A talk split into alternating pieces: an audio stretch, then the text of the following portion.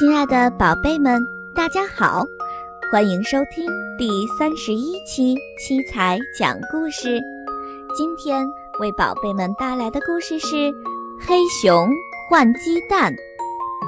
下面的时间就让我们一起进入今天的故事吧。黑熊换鸡蛋。黑熊推着一辆独轮车。在森林里边走边喊：“换鸡蛋，大米换鸡蛋。”哟，是黑熊呀！听见喊声，狐狸大嫂从路边的木房子里钻出来，她拦住独轮车，解开车上的米袋子，看了看，说：“哎呀，好米呀！这米怎么换呀？”这袋子米要换一筐鸡蛋，黑熊嗡声嗡气地答：“嗯，好吧，你等着，我去取蛋来。”狐狸大嫂说罢，又钻进了木房子。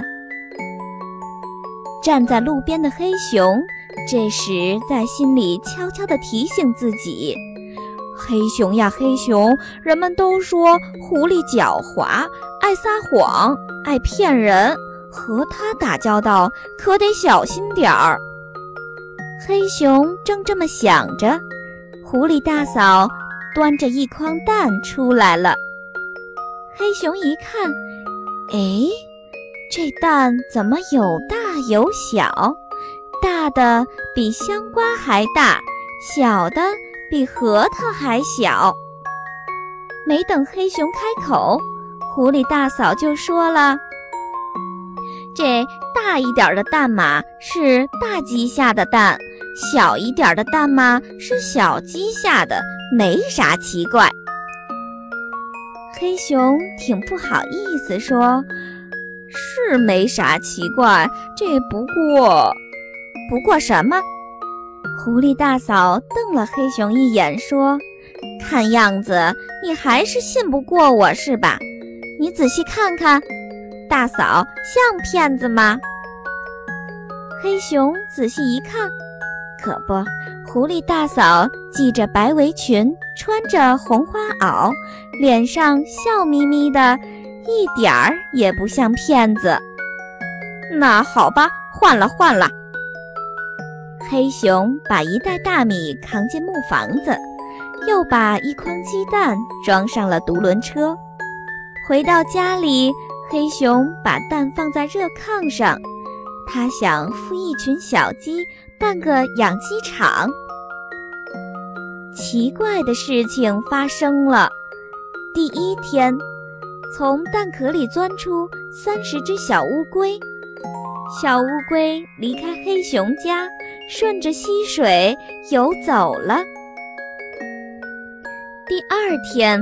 从蛋壳里钻出六十条小青蛇，小青蛇滋溜滋溜爬上山坡，钻进草丛不见了。